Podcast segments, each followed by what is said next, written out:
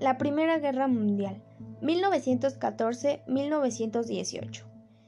Fue el evento histórico que definió el acontecer del siglo XX, devastó el orden político, económico y social de Europa, y su dudosa conclusión sentó las bases y preparó el camino para un escenario aún más destructivo.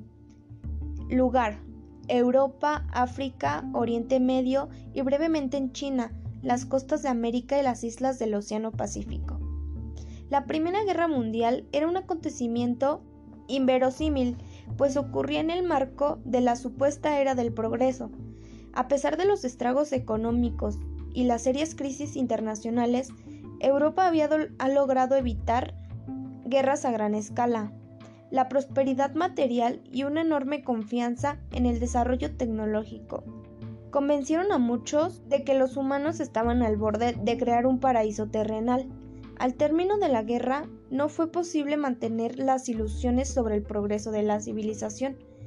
Los enfrentamientos estuvieron seguidos de revoluciones, dictaduras militares, matanzas en masa, entre las cuales destacó el, genocidio de armenios y la catástrofe sin paralelo los resultados fueron tratados de paz, el Tratado de Versalles, Tratado de Seine, Tratado de Neuilly, Tratado de Trianon y el Tratado de Sèvres.